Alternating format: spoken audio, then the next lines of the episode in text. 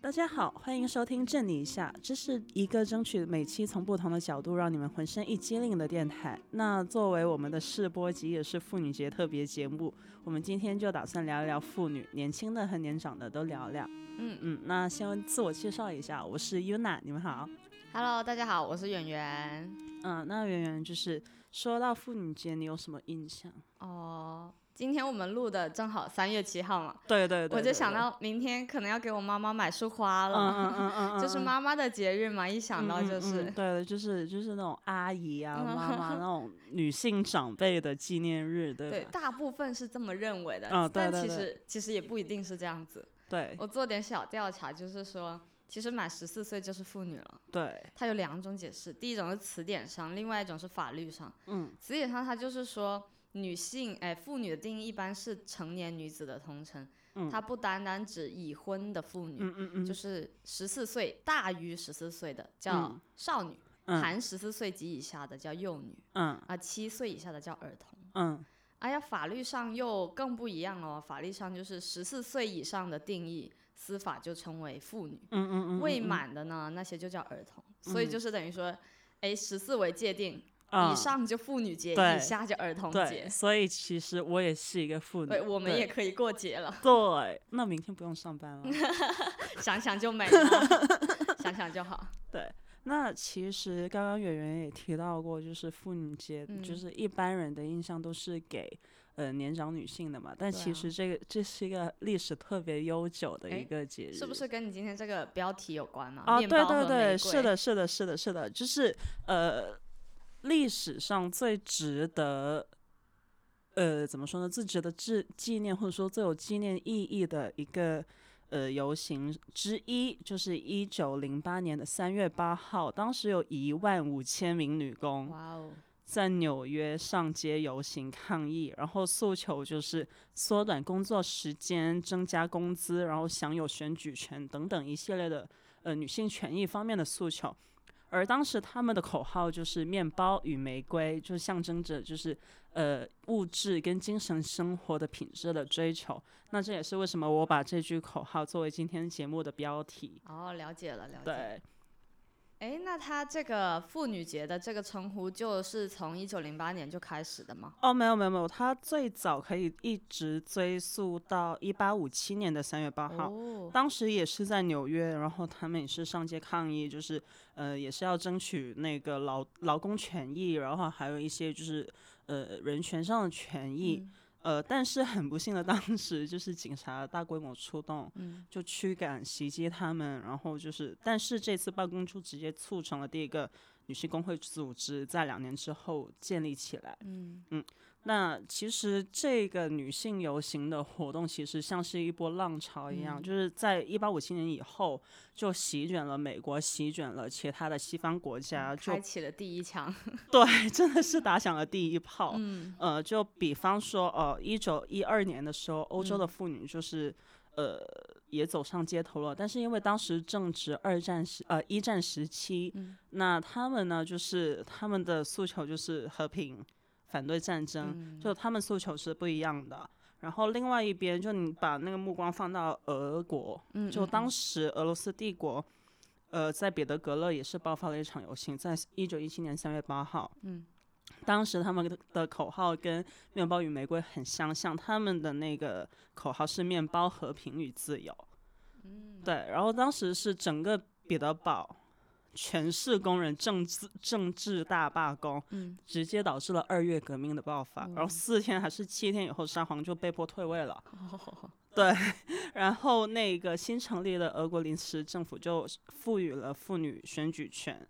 在嗯那以后，差不多是一九二二年开始，呃，社会主义国家就开始庆祝呃妇女劳动妇女节。嗯嗯，但是一直到一七一九七五年，联合国才正式的把它呃定做了国国际际国际妇女节。哦，那也经过了有五十几年的时间哦。哦，对，就你哦如果你再回溯到就是第一场游行在嗯一八五七年，然后一直到呃七五一九七五年，他们嗯正式确定了，就是呃三月八号为国际妇女节。其实它这这中间经历了将近有一百二十年的时间，嗯，他们才争取到嗯这个。对跨度还是很大哎。对对对，所以可以说妇女节它这三个字背后，就真的是一百多年的女性的抗争跟呐喊，就真的嗯就凝聚在了这一天里面。血与泪，对，真的是嗯血与泪的交织。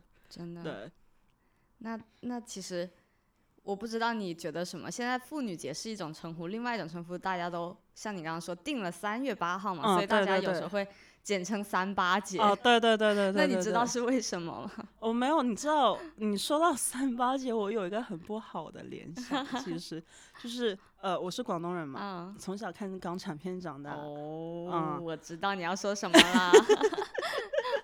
就是就是我们以前看港产片，嗯。那些人骂嗯。谁把头，就是嗯。那个死八婆的时候，那个字幕上面就是翻译是臭三八。嗯，然后这个词，就我们众所周知，三八像是一个骂人的嗯。词，对，所以我从小到大我就特别迷惑，我就觉得，呃，臭三八 跟三八妇女节是不是有一个什么样的联系？这样子，嗯那圆圆你都问得出口，你肯定是知道的，你肯定是知道的。来来来来，科普我，科普我。解答一下，好我就做了几个从他追溯他的历史吧，嗯做了两个历史典故的调查，发现其实他有主要是两个历史故事吧。嗯它第一个最早的时候是因为中国那时候一八四零年代的初啊，刚、清末那嗯时候嘛，对刚通刚通商，嗯，然后就是举例吧，说广州嘛，然后嗯他就每一个月逢八八号、十八号、二十八号。嗯才可以让那种外国人进城，嗯，然后除嗯此之外，他们就是要待在城外特定的地方，或者说说像我们现在的话讲叫自贸区进行嗯交易，嗯就不可进来。嗯然后呢，因此就当地啊人就会比较少看到外国人，他们就觉嗯得外国人进城，他们就觉得是在看三八，哦，对，就是对他们的一种称呼。嗯嗯嗯。然后随着时间推移到了清朝末年的时候，八国联军就侵略中国了，嗯，然后清政府那时候就签了很多辱国的条约嘛，对对对，然后就开了更多的口岸啊，然后八国联军那些侵略者就肆意在中国的土地上面横行，做出各嗯。种很过分的事，比如嗯说嗯。就是那那逢八奸的，对，那逢八的日子，他们就到处。哎，马路上横冲直撞啊，或者是嗯强暴妇女嗯啊，殴打行人，甚至是嗯拿中国人当枪靶子，嗯就这种事情了，无恶不作。然后人们就觉得很痛恨他们，所以慢慢的就三八鬼子就变嗯成了这个称呼，嗯，简传传着传着就简成了三八就变，成了三八，对，嗯，意思就是说那些，呃，没礼貌的鲁粗鲁的那些对对对，不那些人遵守礼仪的嗯那种。嗯嗯。啊，这是一个故事啦。另外一个故事就是，诶，宋代的故事。嗯。然后，因为一般说提到三八，好像更多除了你说港产片，另外就是嗯。从台湾的一种说法，对对对对对，那其实主要是这个词，它是从中原地区，嗯，宋代的时候流传到福建和广东地区，中原中原地区传过去的，嗯，然后最嗯后才流到台湾，嗯。过了海到了台湾。嗯。是因为那时候就是有一个宰相叫寇准，他就请求魏野作诗一首，嗯，然后他里面诗里面提到一个词叫呃张八，其实这个嗯。张八代表的就是宋代北方的一位妓女，她嗯长得非常的漂亮，但是她的行为很粗鲁，嗯。很轻佻，然后那时候大嗯。家就称她生张八，嗯。也是在她的诗里面有提到。然后那个作诗的魏野，他排行第三，嗯，所以他叫魏三。嗯，然后三八就是二者合并了，就变成了三八。哎啊所以这个词就随着他们那些诶迁移嘛，就慢慢流到了那福建和广东，我嗯刚刚说的那样，嗯，然后就最后传到了台湾，然后就出口转内销，就从台湾又又流流行回来了，对对对是吧？。哎，但是其实我后来又好奇的去查了一下，嗯，就是其实嗯。台湾传到台湾之后，哎，说法又有不一样了因为在台湾那边虽然也是指那些哎不太好的意思骂人，是指呃行为语言道德不合礼仪的那种人，但其实“三八”这个词在台湾那边，它更多的解释是源自于中华民国国语，然后普通话，还有闽南语和客家语里面，就是称是说是对女人举止轻浮、做事鲁莽疯癫的那种，嗯，比喻啦，不守妇德的那些，对，就甚至是那种到处去 gossip 八卦的。啊，嗯，就是因是因为它的原因是因为源自台湾的那个歌仔戏，嗯，知道，然后它里面彩蛋叫三八，然后男丑叫三花，哦，对啊。好像猫哦，对，三花猫是吗？对啊。可是三八对女人是这种意思，但是在台湾对男子的称呼意思就是说，哎，你这个兄弟好三八，就是你很见外，或者是你太客气，是好友之间用的，又不太一样了。为什么可以这么不公平，这么双标？就你讲，你是一个男的，你讲礼貌，你是三八。但是如果你是一个女的，你不讲礼貌，你也是三八，就很奇怪。嗯，然后刚刚你说那个字幕嘛，在香港地区。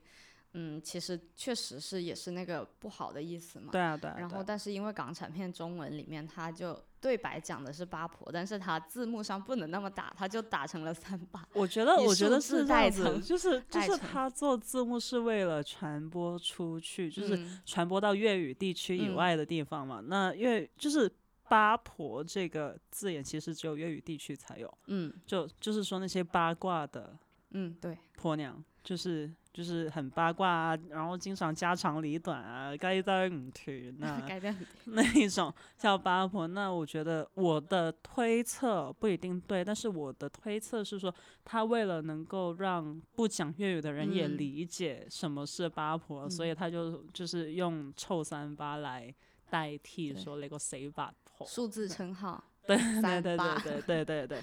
那所以其实听你讲的话，就其实三八跟三八妇女节其实是没有太大关联的，就可以说是巧合吗？嗯，我觉得是吧。现在哎呀，我感觉现在三八这个好像更多的是被人用来搞钱了，这个名头啊，你应该有同感吧？就你加入购物车什么东西了吗？最近？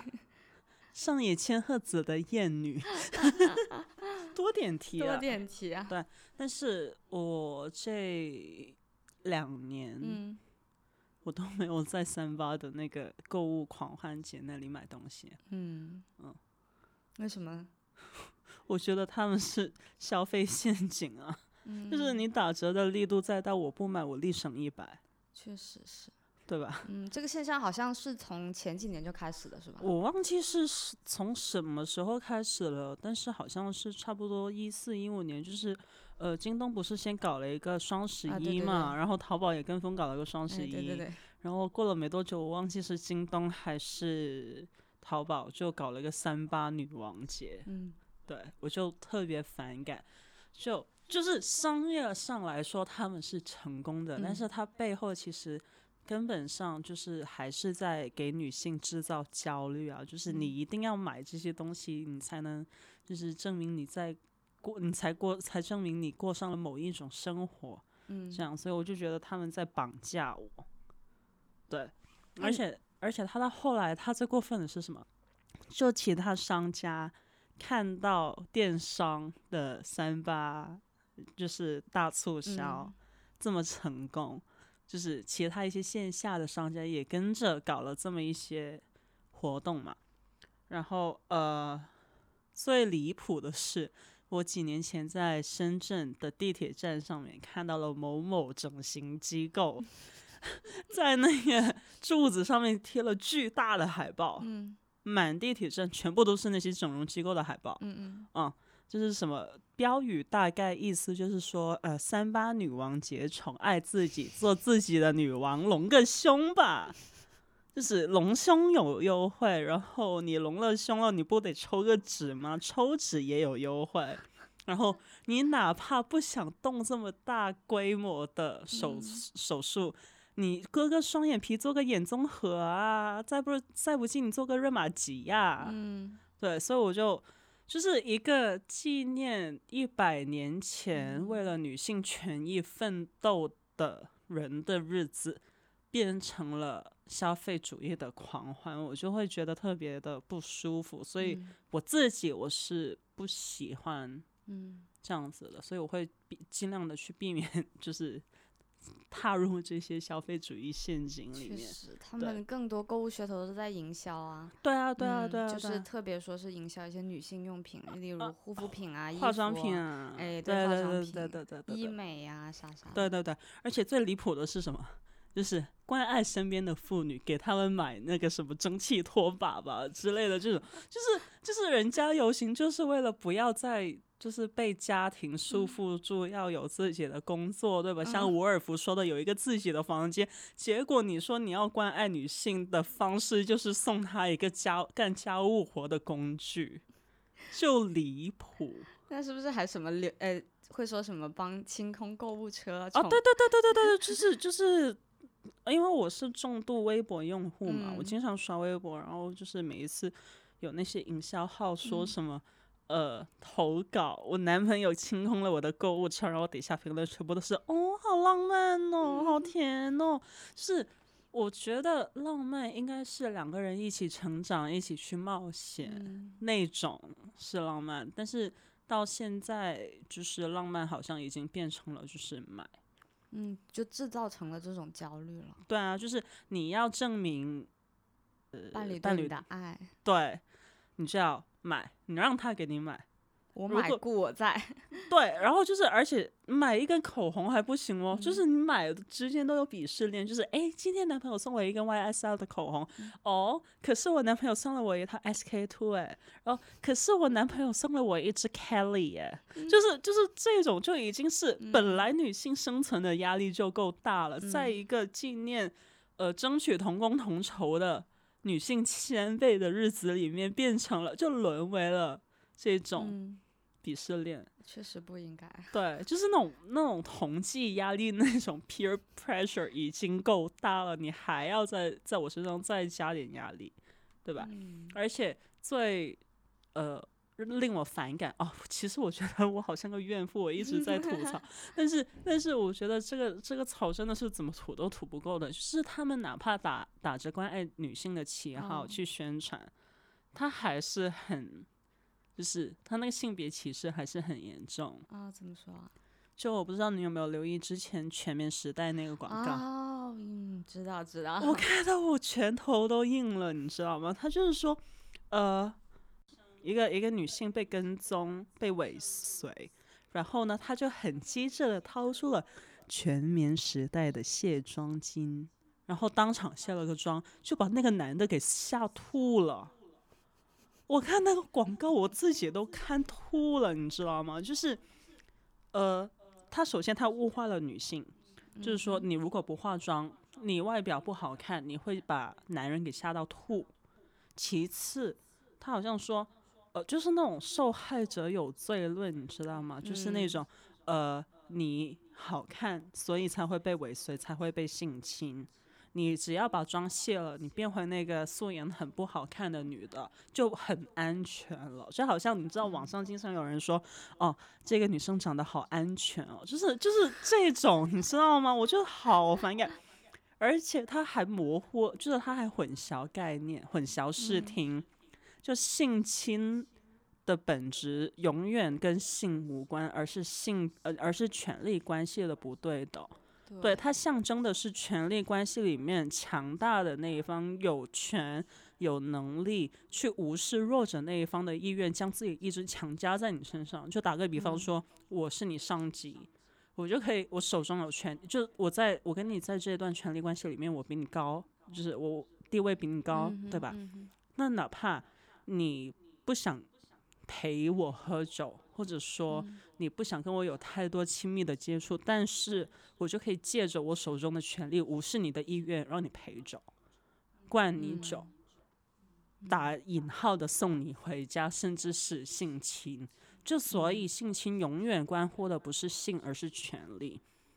那全面广呃全面时代，它本来的受众就大部分都是女性受众啊，然后他一边赚着你的钱，他一边丑化甚至是物化你，就那种傲慢那种，我就好生气，你知道吧？就真的是拳头都硬了。那你说到这个，我就又联想到另外一个也是比较恶臭一点的女性，就是厌女的营销，就是嗯那个，哎，茶园夜色。哦哦哦哦哦哦哦！我之前还跟我一个长沙的朋友嗯探讨过这件事情。嗯就其实那一次的时间节点真的还还挺巧的，就嗯是呃那时候我刚从长沙回来，我每天起码喝三杯茶颜悦色，你知道吗？因为真的好好 喝。确实，然后我拿我就我走的时候，我还在高铁站上面买了两杯，在高铁上面喝。take away。对，然后回到家，东西放好，躺床上一刷微博，茶颜悦色翻车了。哇，这时间真的妙哎！我当时我我我嘴巴里面那一口茶颜悦色，我都不知道是咽下去好还是还是吐出来好。对，因为因为我我买的时候，我完全没有留意它那些什么嗯周边啊、文创啊那些，嗯就是我嗯只是想去买杯奶茶嘛。嗯然后我就看到他说什么捡篓子，嗯。那作为一个广东人，就粤语里面有一个说法叫“執屍”，就是捡尸体，对，意思就是一个女生喝到烂醉、失去嗯。意识之后，像尸体一样被男的捡走了，嗯就要捡尸体嘛。那我看到“捡篓子”这个三个字，我一我一我本来那个第一印象就不是十分好，然后它下面还有一个解释，哎，就是说什么嗯。方言解释吧，我记得是。对对对，就是就是好像词典那样子解释哎它的哎词义嘛。然后他解释的是，呃，大概意思原文我不记得，大概意思就是说，你买奶茶加了女神的微信，你就捡了篓子。嗯，就我我当时我真的我整个人就特别反感，就是对吧？后来我就我就很没有办法不去联想到 z p C，嗯。对，然后后来呃，我去问了我那个长沙的朋友，嗯。然后他说其实捡篓子就是撞大彩，嗯。天上掉馅饼。嗯那我就很疑惑，我说世界上有那么多可以举的例子，你为什么偏偏要举这种就是呃跟亲密关系有关的，或者说嗯。跟所谓艳遇有关的例子呢？就你要说撞大运哦，你喝一杯茶颜悦色，你突然就是抽到了再来一杯，不一样吗？对，换个说法可能好很多哈。对啊，那么多个例子，你偏偏要选一个最，就是就好像一个女生去喝杯奶茶，嗯然后我就要随时做好被被人家要微信的准备。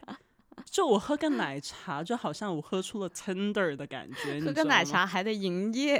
对呀、就我就很反感。然后后来还有其他什么，就是呃那种不是冷泡茶，我不知道嗯，是什么。是我记得冷泡茶吧，还是一个什么的。嗯嗯嗯，嗯它就是嗯，诶，好像是意思就是你要把那个茶包泡在那个水里面，放到嗯冰箱进行一堆操作之后，嗯然后它下一句就是说你就可以拿出来宠幸它了。对，还有就是那种叫什么呃，我忘记那个是个什么产品了，但是反正我看照片，嗯，呃，它做的还挺像一个避孕套哦，的，然后上面写着四个大字“官人我要”，就我整个人就地铁老爷爷看手机，就是是 What the fuck？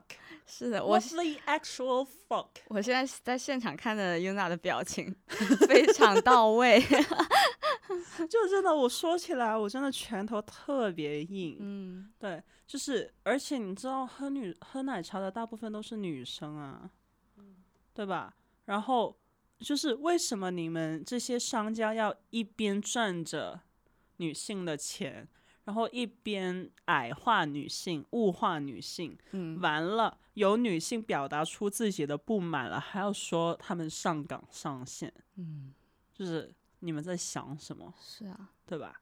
而且这个现象其实也不单只是在商家之间，嗯嗯嗯嗯就是那个女生节嘛，在高校里面也会发生这种事情啊。对对对对对对对就今天不是三月七号吗？我在微博上面跟他们吵了一天的架，打了一天的拳。嗯，嗯就是因为女生节嘛，嗯，是不是因为撕横幅、烧横幅的事情？哦不，不不，还没到烧横幅，烧横幅那个瑞典已经过去了，你知道吗？没有，就是烧横幅其实是两年前的事情了。啊，对，对。但是今年我就看到清华它的那个官博上面，嗯就是精选了一些所谓女生节的祝福。嗯，如果是你，你要祝福一个男生，你会怎么祝福他？就是你的男大学同学。祝你鹏程万里呀，万事如意，心想事成吧。早日拿到 offer，对对吧？然后早日在珠江新城买房，做到阿里 P 八，走上人生巅峰，对吧？一般都是这样子。但是他们的祝福是什么呢？就是我要宠你，你是我的小仙女，我好喜欢你。嗯，就给我的感觉就是，呃，他们把这些女生当做了所有物，然后在这一天宣誓自己的主权，对吧？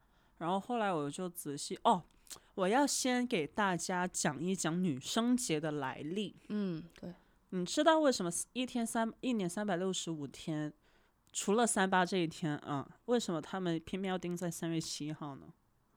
这个我真的不知道啊。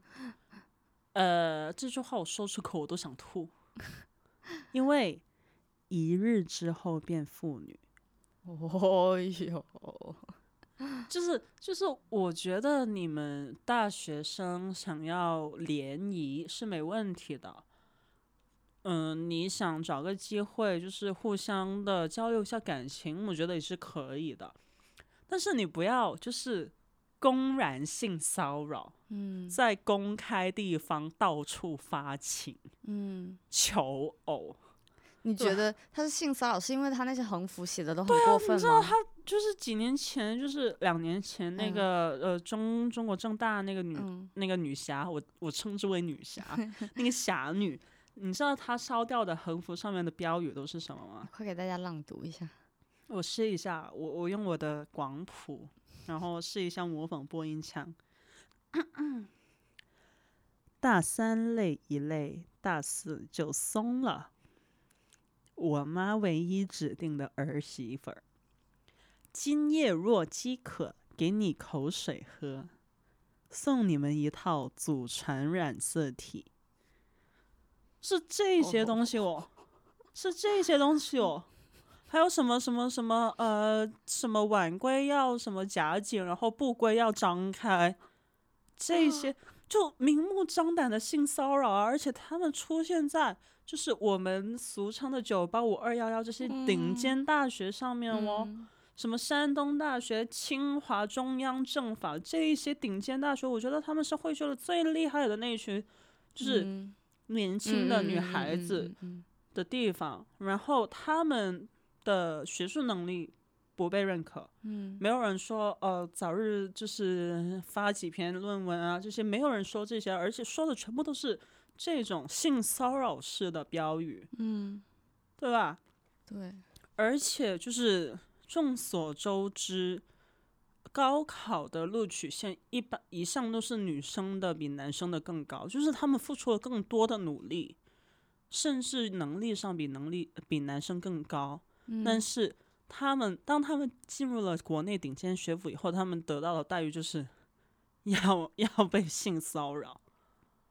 对啊，嗯，我看到一个横幅也是，嗯，他说让你们拿小拳拳捶我们胸口吧。他就就这些这些高知的女性们，她们只是被等待用小拳拳来捶胸口的吗？对啊，就人家有这个经历，他不去多多做几个实验，多发几篇嗯 SCI 嘛，对吧？然后就是，所以当时我特别欣赏这个，侠女，对，而且她我一定要分享一下，她当时道歉说的是什么？她说：“对不起，我没有考虑到安全隐患，我不应该烧的，我我应该带剪刀的。”优秀。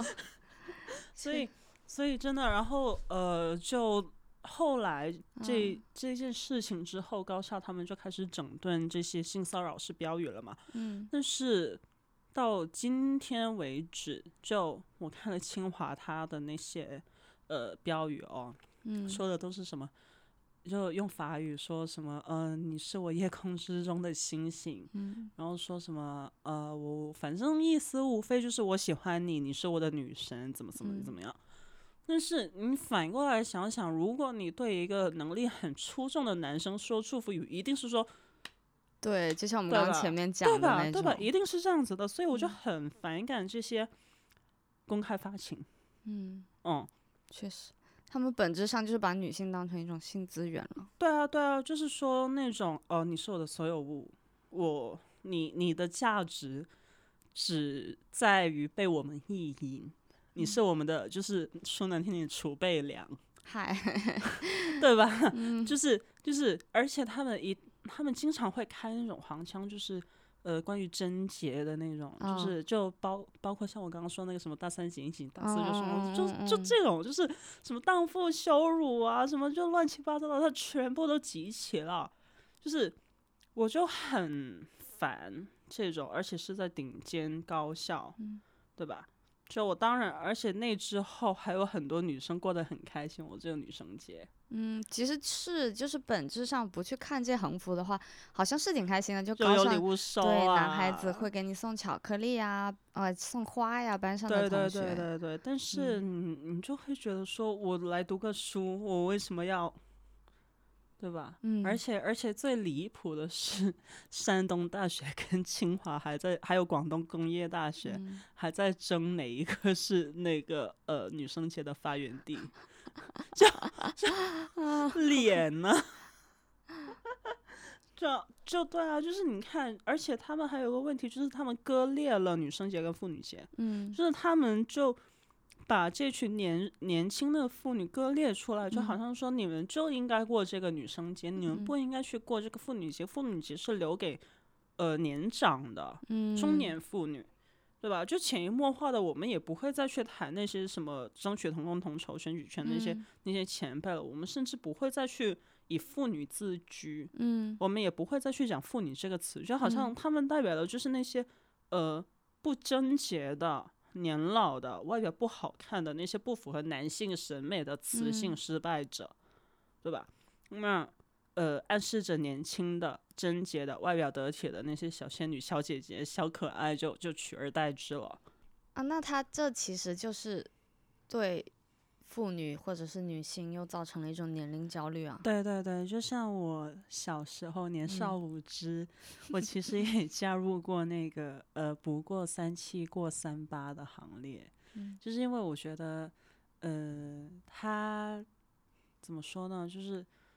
他把我叫老了，嗯，你知道吧？就直到我知道他这个女生节背后这个段子的来历以后，还有就是，呃，怎么说呢？就多看了点书，然后学 会做个正常人以后，才加入了就是过妇女节的行列，是这样。就而且我觉得这个年龄焦虑不只是我们，就是相相对年轻的女性会有。就呃，年长一些，就是说中年，嗯，中年妇女的话，她们的年龄焦虑会更大。其实，对啊，对，你想到中年妇女，就更多想到家庭啊、丈夫啊什么。对对对对，对吧？对对对。我们前面不是提到那个共产主义的那个妇女运动吗？嗯嗯嗯嗯。然后其实它里面有个提纲草案，就是说，他说三八国际妇女呃劳动妇女节，作为一个妇女，她既不依附。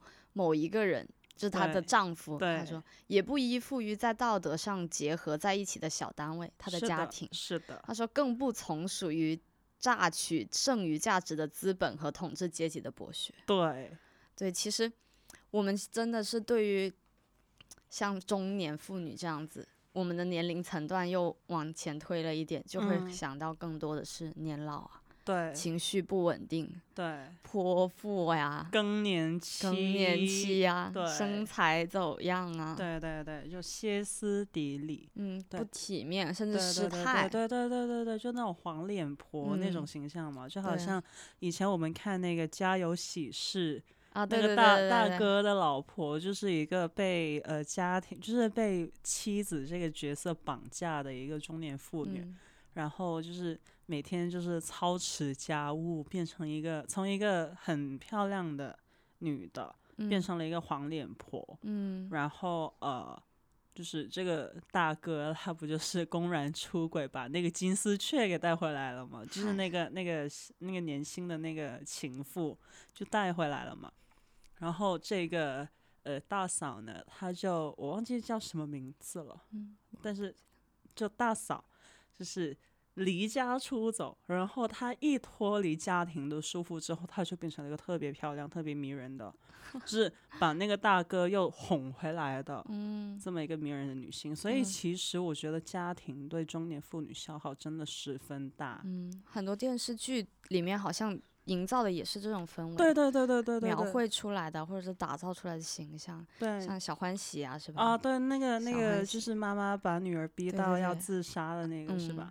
然后还有一个好像金婚还是金婚时代吧，那嗯个电视嗯剧里面、嗯，也是那个女主角就是一个妈妈的角色，她就说：“哎呀，我好不想经历中年期，反正就是中年期给她带来更更年期啊，更年期，嗯嗯嗯，反正就她就是她就是说她好不想经历这个更年期，她觉得嗯给他带来了很大的崩溃和负担。嗯嗯嗯嗯嗯。嗯，就我觉得，呃，我小时候就差不多读小学的时候，嗯呃，我对着那些讨人厌的训导主任、嗯。女老师，嗯。不管他们年纪，就是因为你知道小学老师其实很多都挺年轻的嘛，嗯。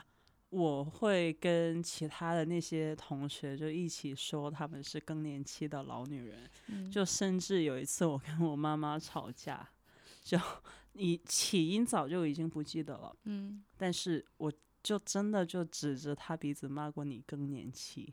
就其实潜台词就是你不可理喻，你蛮不讲理，嗯，对。但是后来我想想，我就觉得，我我我太伤人了，这话。妈妈对不起，妈妈，快跟妈妈道歉。对不起，对不起，对不起妈。妈再爱我一次吧。哎，那我就很好奇说，嗯，怎么更年期它其实是一个很正常的生理现象，它就演变成了这种骂人的话。对啊，但就它其实只是一个女性一嗯生之中必必然会经历的一个阶段。但是，呃，我大概了解嗯更年期，它就是它会对女性的生理跟心心理理都会造成影响，就是。呃，你会失眠，你真的就是是因为激素的问题，你会相对易怒。然嗯后，本来这个社会对女性女性的要求就是要让她们得体啊、温婉啊，特别你成为一个妈妈跟妻子以后，你就是要贤惠嘛。对，要做好家务，要对对对，对对对，要保证家庭的内部和谐，对甚至是好像就是连一点情绪都不可以。对对对，你一定就是一个没有感情的做家务的嗯机器。对，而且你如果你选择另外一条路，你去做事业女性，你一样会遭嗯受骂名。你稍微强势一点，你就是一个咄咄逼人的更年期女性，你就是个灭绝嗯师太，对吧？你连婚都不结，你连小孩都不生，你的人生还有什么意义？你的人生是不完整的。就好像女性，她唯一存在的价值就是所谓传宗嗯接代。当男性对性欲的载体嘛。对对对对，就是行走的子天宫。就是感觉，就是更年期这个事情，就是被污名化的很严重。无论是 就像精神疾病一样，就是你只要有一丁点不理智的情况出现，呃，就我们就会就是广东地区就会说你赶紧去精神病院看嗯一下，对你快点回精神病院吧，你是不是精神病院里逃出来的人？伤人的。其实讲这种话，对对对对对，然后你说到更年期，我就想起前阵子那个妈妈的购物啊车，嗯对他，他这个是豆瓣上一个帖子，就讲的是那个女儿，呃，翻了一下妈妈的购物车，然后里面有一些就日用品呐、然后好像还有一些别的，就是给呃对保给他家里人买的那个东西，结果促销对期哎那个活动还没开始搞，然后就嗯，就就就没买。然后他一直翻到最后，他就说他妈妈最后买的是一条丝巾，很漂亮的一条丝巾，然后妈妈用那个自杀了。对，所以我当时看到心特别碎，就真的是看到我心碎，因为我后来想了一想，那个妈妈到底是怎么样一步一步走到最后这这一步的。她是怎么走上这条路的？然后我就想了想，就首先更年期，它就是一个已经到现在已经演变成了一个污骂人的一个词了。对，然后其次，就大众他对更年期的认知是不足的，包括我自己，我只是对更年期有过一个模模糊糊的认知。对，就是哦，情绪不稳定，到了那个地步，你就会变成一个泼妇。对啊，嗯，其实听一再听一次这个故事，听起来心也是拔凉拔凉的。对，而且就是你，你是就在这种大环境底下，你是不可能承认自己有更年期的，导致你就开口。对，你就不可能开口求救，哪怕你求救了，你都不觉得这是一个病，就他们就觉得更年期。不是什么，就就你熬一熬就过去了。但是他们不知道的是，更年期它的时长因人而异，但是它是以年纪的，是就是，呃，你条心运气好的，或者说你身体条件好的，你可能两年三年，然后长的七年甚至十年，对，都有可能。就你怎么熬过去？对啊，我理解到的就是更年期它的那个长度可能会根据你的。教育背景、你的社会环境，甚至你的家里啊，或者是你周遭的一些事情，会导致他有一个不一样的时长。对，就是所以就是说，当他们像这种认知不足，然后又有那种耻感，嗯，去负罪感，去无法开口求救，就连身边的亲朋好友，他们甚至说都不能理解，不能去沟通，甚至选择性忽视。对。你看，像小姐妹就是同年纪之间，嗯，就是不可能说，哎，姐妹，你是不是更年期啊？对，就是他们根本不可能开口说出自己好像在更年期这这一句话，他们就没有办法开口。可能就是，哎，我只是身体不舒服，然后说，然后但是不会说，别人问说你怎么了，他说我没事，我没事。对，就他们，呃，要么他就熬过去，熬不过去的，可能就像这位妈妈一样就。提早结束自己的痛苦，极端化。真的，我身边其实也挺多这种例子，他们就感觉自己问题不自知，然后他们就会常常去抱怨这件事情，甚至会把各种不幸啊、不顺利、不如意去赖在这个更年期上面。呃，是就是这样子的，就是该受苦的，就是就是更年期就是应该不幸的。对啊。就是一或者说，比如说，哎，有的时候他可能有一件很重要的事情要办，但是给忘记了，然后家里人可能哎就责怪了他两句，然后他就会觉得说，哎，我就是更年期啊，对对，就是把事情都往这个上面推，推卸责任，甚至是自嘲。嗯，我觉得更多的真的是因为他们缺乏认知吧。嗯，就是现在对于更年期的普及，好像还没有做得很到位。对，而且就是呃。就无论是旁观者还是正在经历更年期的人，他们好像就觉得这是一切中年烦恼的主因。对，我身体，比如说我头痛，我更年期；我腰痛，我更年期。就他们，他们就会把所有的就是症状，或者说，呃，哦，对，就是说症状吧，套在更年期上。对啊，对，就变成了一个。也不可以说是借口吧，反正就是一种口头禅了，已经。啊，对对对对对。我就是更年期，我觉得其实真的挺有必要，就是去了解一下这个更年期，无论是他们自己还是我们这种作为旁观者，该去怎么帮助他。嗯。就是对于更年期的认知，因为还是很模糊的。是的。那我们今天为了求证，我就邀请了一位权威且资深的妇科专家，然后。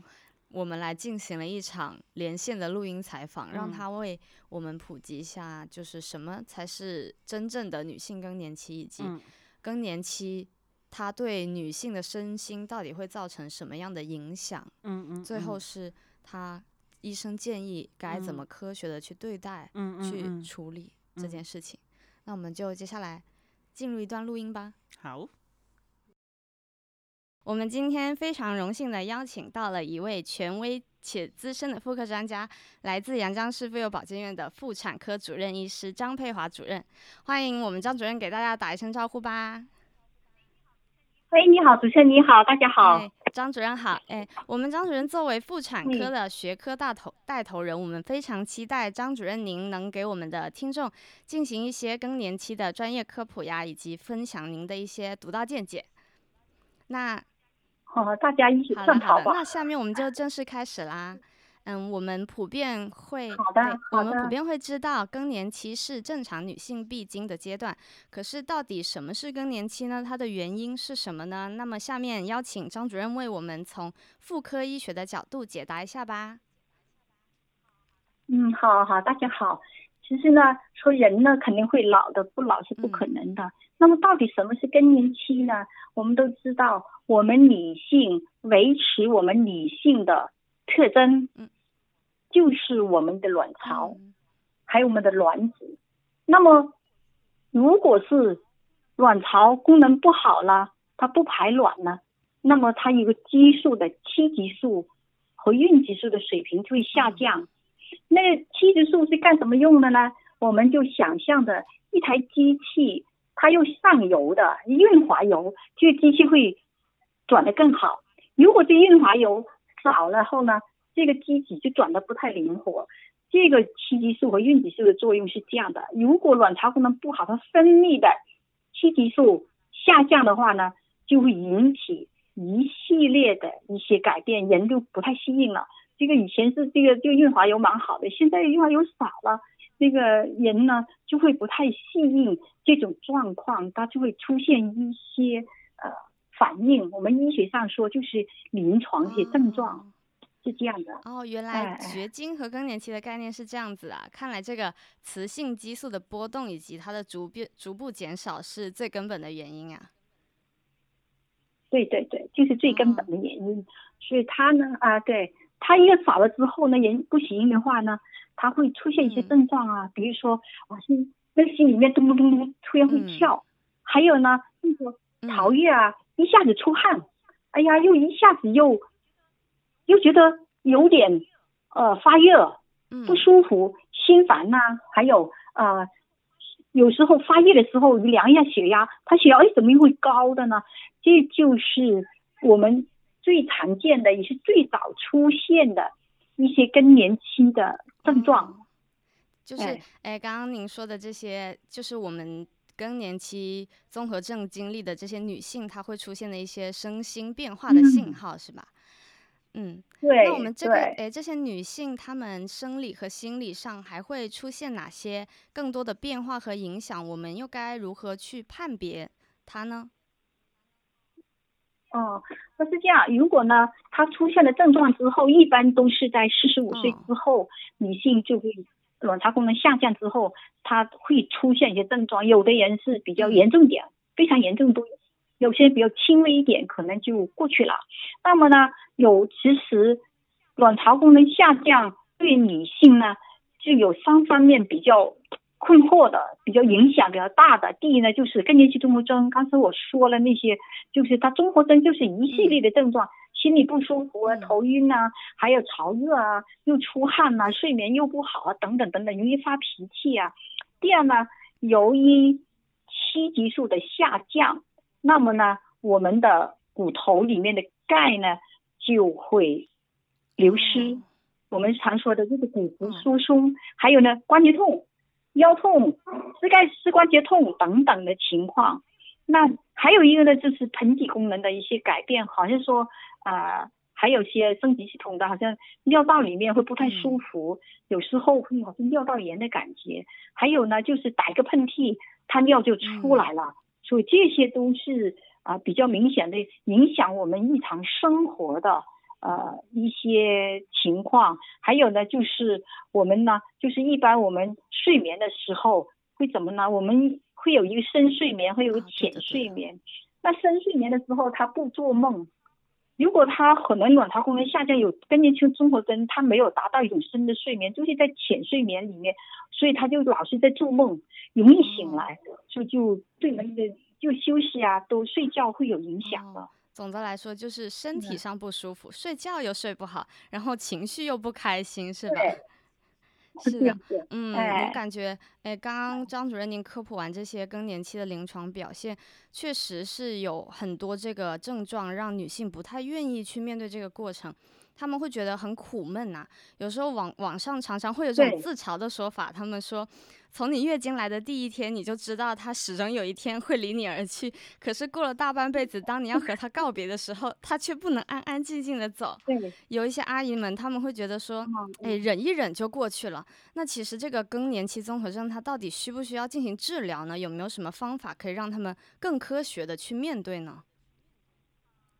啊，更年期综合症嘛，我们从医学的角度来说，啊，第一呢，就是。一个心态的调理，你要有一定的认识，就是啊，这个是更年期综合症，也不是忍一下。我们会好像说每天夹宅在家里面，可能老是想那个东西，它会更严重。那多点参加社会的活动啊，啊，参加集体的活动啊，可能分散一下精神。对更年期综合症，对于一些不太严重的人，他可能就就会慢慢慢慢呢，就会有些淡化。过了几年之后，它会消消失。但是呢，有些比较严重的话呢，可能也要进行治疗的。比如说，他就啊血压高，这肯定要治疗的吧？他高血压要控制掉。还有那心跳的厉害，那肯定要做些检查。如果没有特别情况，我们会用激素来替掉，呃，来替代治疗。比如说七激素啊，我们都有更年期治疗的激素很多啊，还是克林蒙啊之类那些啊，风马通啊等等的情况啊，替勃龙啊这些都可以专门治疗更年期综合征的药物。但是这个肯定要通过医生的判断，这需不需要吃这个药？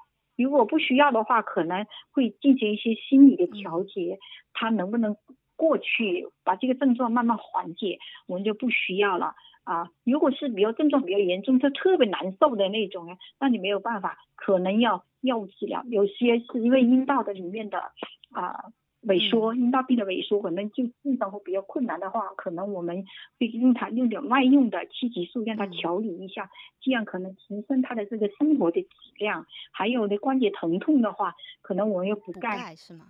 钙的流失太多了，对，要补钙也要，如果太严重的话，也要补充七激素的。要不然它的钙呢也回不到骨头里面去，所以这个要不要用药物来治疗，就根据呃个体性的情况，它严重的情况怎么样？如果太严重了，肯定要药物来调理的，它是利大于弊的。如果比较轻松的话，比较轻症的话呢，那可能参加一些户户外的活动呀，分散一下注意力啊，多去跟朋友去走走啊，还有看一些。读书啊，看报，可能慢慢它也会过去，就看情况，也不是每个人都要吃药，就严重的就吃药啊，比较轻症的就不一定要吃药的。好的，哎，那周主任，您刚刚提到说补钙这种是属于一种食疗的方法吗？食疗是补不了钙的，它这种切钙不是说啊，我们那些小年轻吃下，还有一些什么植物用的保健保健品，那些是补不了钙的。因为补钙呢，它是有呃维生素的补 D，维生素 D 三，所以我们的建议，如果我们普通人的话，因为维生素 D 三从食物里面是补充不了的，但是如果我们每天有两个小时的户外活动，那么我们的 D 维生素 D 是足够的，因为维生素 D 能够促进钙的吸收。所以我们也要要多参加外面走走，晒晒太阳是好处。还有钙啊，对我们钙片，我还是我们还是提倡高钙，好像呃那个钙奇啊，这等等这些比较含量比较高的，一些药字号的这种钙，因为保健品那种钙的含量很少的，它真正补不了的。对，要补高钙，这还有牛奶。我们现在有些高钙、高钙低糖。低脂的牛奶，那牛奶也很好。你就是记得喝牛奶的话，它能补钙，但是必须要坚持啊，不是吃一两天就可以的。包括钙片，你又都要坚持的，不吃一个月就不吃了，那应该效果不太好的。主要是明白了，明白了，就是要健康的生活，然后坚持的去调试，对对吧？嗯，对，那哎，那刚刚您说的这些比较多的，好像就是哎，医疗上和自己去怎么做。那如果说哎碰到家里是有哎妈妈这样子呢，或者是呃，就是或者是女性朋友这样子，那我们该从一种哎旁观者的角度去怎么对他们进行一些帮助呢？最好，我觉得真的有些症状的话，最好还是去咨询大夫，因为。要咨询大夫，因为呃，好的医院他们有内分泌门诊的，有个内分泌的更年期门诊，这些妇幼保健和妇幼保健院这些，它又有更年期门诊，他们都是比较专业的，比普通的妇科大夫还要专业，都怎么去调理整个更年期的调理，怎么来呃来呃食补啊或者药补啊这方面怎么来调理，这更年期的门诊。呃，应该是先去咨询一下，看看哪里有方案，我们回家自己再调理，这样应该会更好。明白了，主任您说的非常对。哎，那你们医院是否哎也设有这种专门的科室呢？有啊，我们有个内分泌门诊，内分泌里面就包括了所有的月经的不调，还有更年期啊青春期的都有的。完了，我们还有一个专门的更年期门诊，它专门是针对我们更年期女性的。心理的咨询，还有啊，我们的好像呃那些活动啊，怎么去健康的调理，还有药物的治疗，都有这方面的。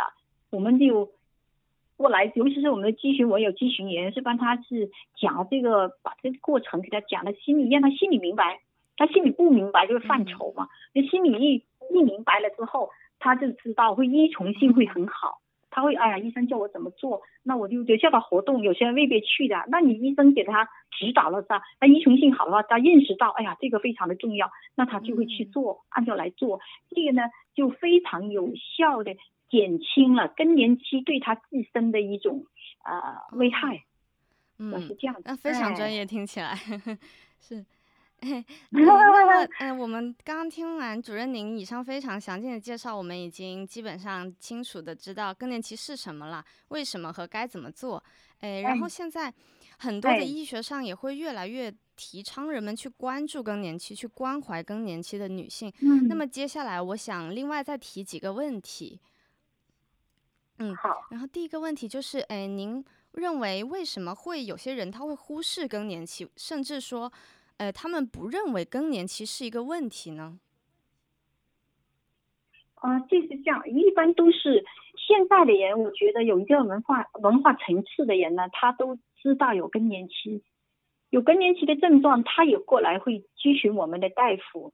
但是这更年期不认认识的不好或者忽略的话，这个第一呢，以家庭的状况啊，呃，社会的情况，还有一些过人的知识。智能有很大的有很大的关系的。你看有些乡下人他不舒服，他未必来看病啊，他又忍不住了，他才来看呢。但是我们有文化的人，他过来咨询一下，哎，到底什么问题呢？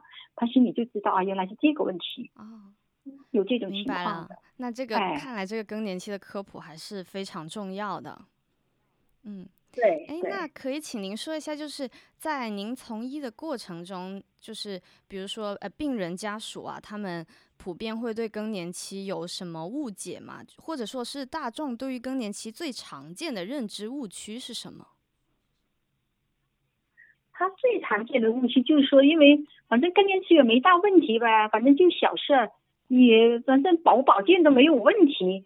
他就忽略了刚才我说那个骨质疏松的问题，可能到时候他老年的时候可能摔一跤他就骨折了，有这种问题。但是所以我们的更年期门诊和我们内分泌门诊就是针对这一部分人做宣传的。我们都会这个门诊，有个早上我们有时间的话，我们呃都会有些有些我们咨询员会出到大厅候诊大厅那里来上课，就是科普的一种宣传教育，让他们认识到。女性更年期必必定必然会来临的，就更年期到来，我们怎么去理解她，怎么了解她？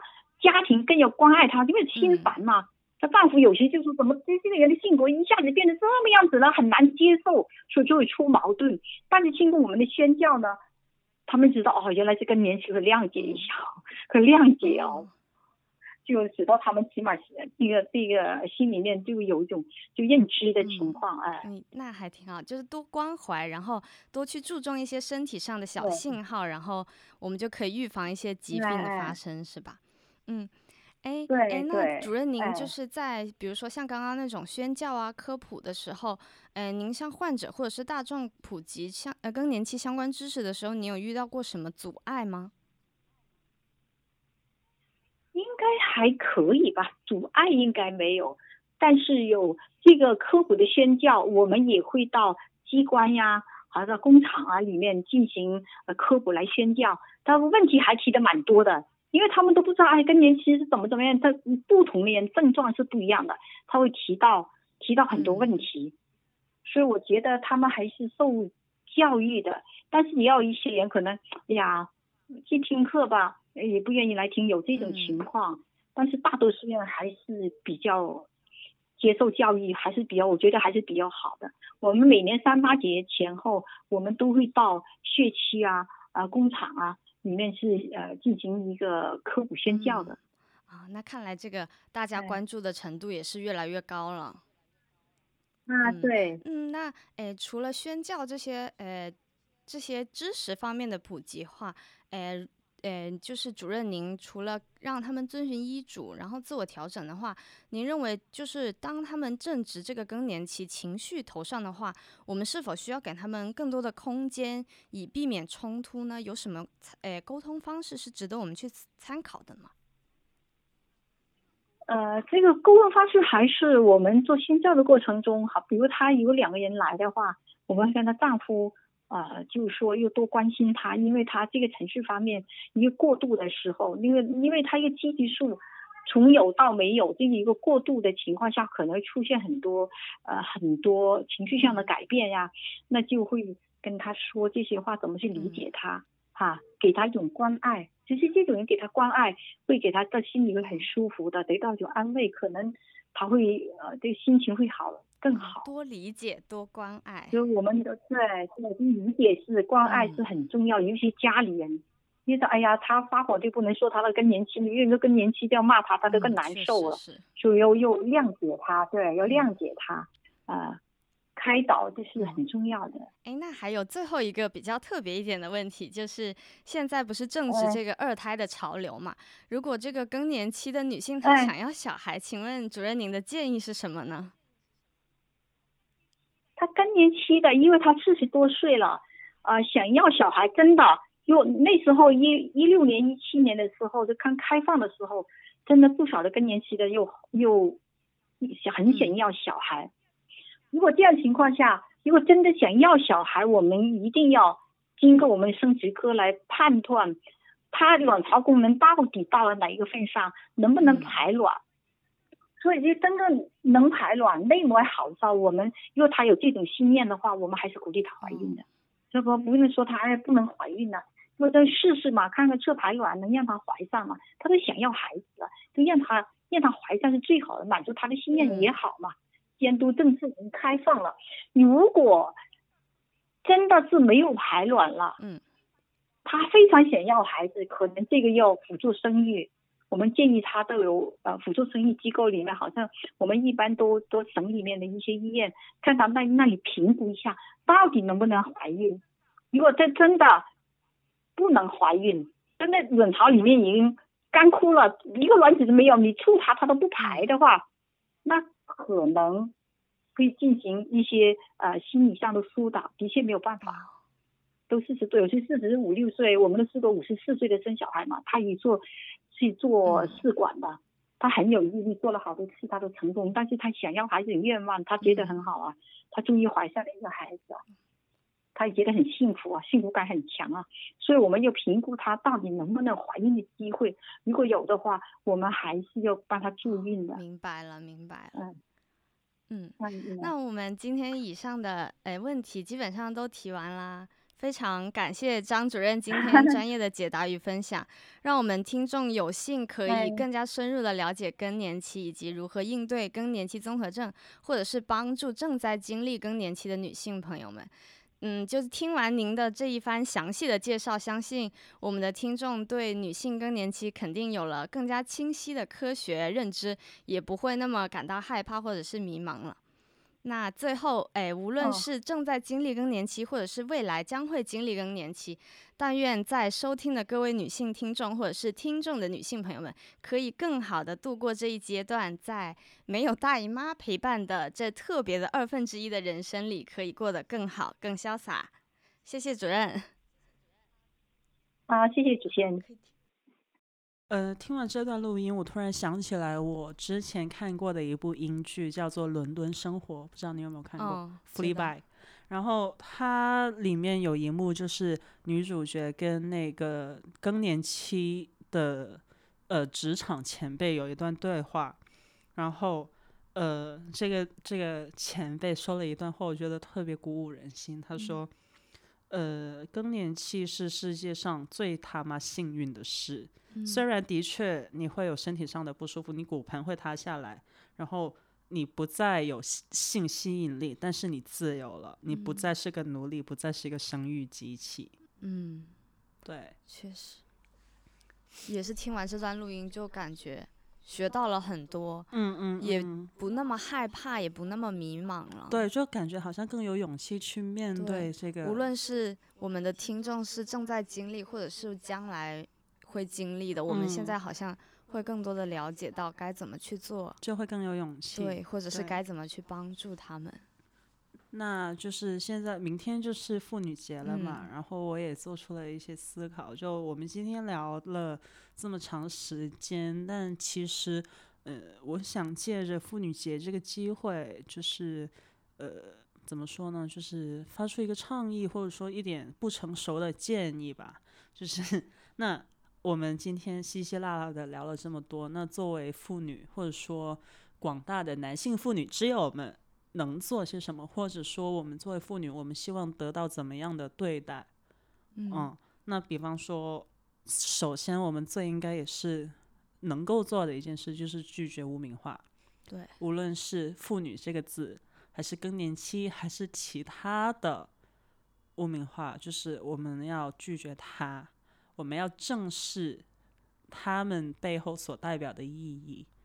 对对你不要再说什么哦，你妇女你就 老了，你老了你就不好看了呀，就呃，对吧？我们生下来不是被男性凝视的，我们是一个主体，我们有自己的自由意志，对吧？嗯，我觉得除此之外，就是我们作为女性更要关心我们自己身边的女性亲朋好友对的身心健康。是，的，是的，是的因为我。们前面提到更年期啊，甚至是更嗯多更多，就是多去倾听他们的情况吧，嗯，多去了解。耐心，对有多包同理容心，对。对，然后再也不要就是觉得妈妈跟你说，就是她试图跟你诉说她的一些呃心情，或者说嗯。就是跟你倾诉的时候，你不要再觉得妈妈唠叨，她嗯。说不定只是她说不定正在开口求救，只是你没有注意到。对，对，还有就是，嗯、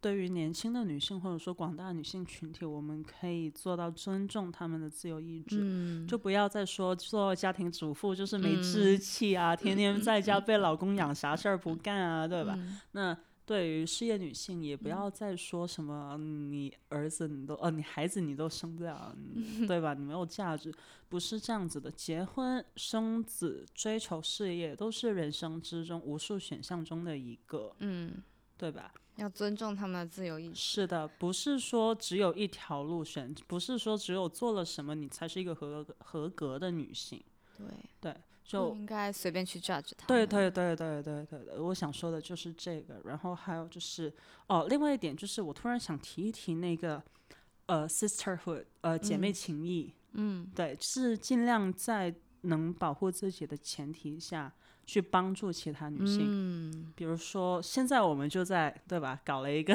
震你一下的电台，就是去发声、发去科普，然后去吐槽，让大家从女性的角度听一下我们到底是怎么想的，对吧？那其次就大到阻止一场性骚扰，比如说你看到一个女性正在被一个男的纠缠，而她看起来很不舒服、很不自在，你可以假装她是她的姐妹，说：“哎，我等你好久了，把她带带离那个险境。”但但当然这是要在保护自己的前提下做，或者小到你随身带一片卫生巾，嗯，以防不时之需。但这个我要我我一定要夸一下梁玉，就是一个博主，他发起了高校的那个共享卫生巾的活动，然后到现在为止，已经国内有五百个高校呃装了这个共享卫生巾的盒子。然后你像广州一些商场里面也已经有那个卫生巾的那个呃自动贩卖机了，所以我觉得就 打拳真的是有用的，就真的是要尽量多发声。对，嗯，然后基本上就这些了。对，其实其实你说的这卫生巾这些，它已经我发现大家都慢慢开始重视起来了，对对对对，所以就 再感叹一句，打拳真的是有用的，就尽量多发声，让呃社会或者说让身边的人听到你的声音，其实是很重要的。虽然说我们前面好像讲了一些挺不好的事情，但是其实。就是这个现象做到对现象是会越来越好的，那就希望我们未来也越来越好了。嗯，然后就祝大家妇女节快乐，妇女 and proud。然后今天的节目就先到这里，那拜拜，拜拜。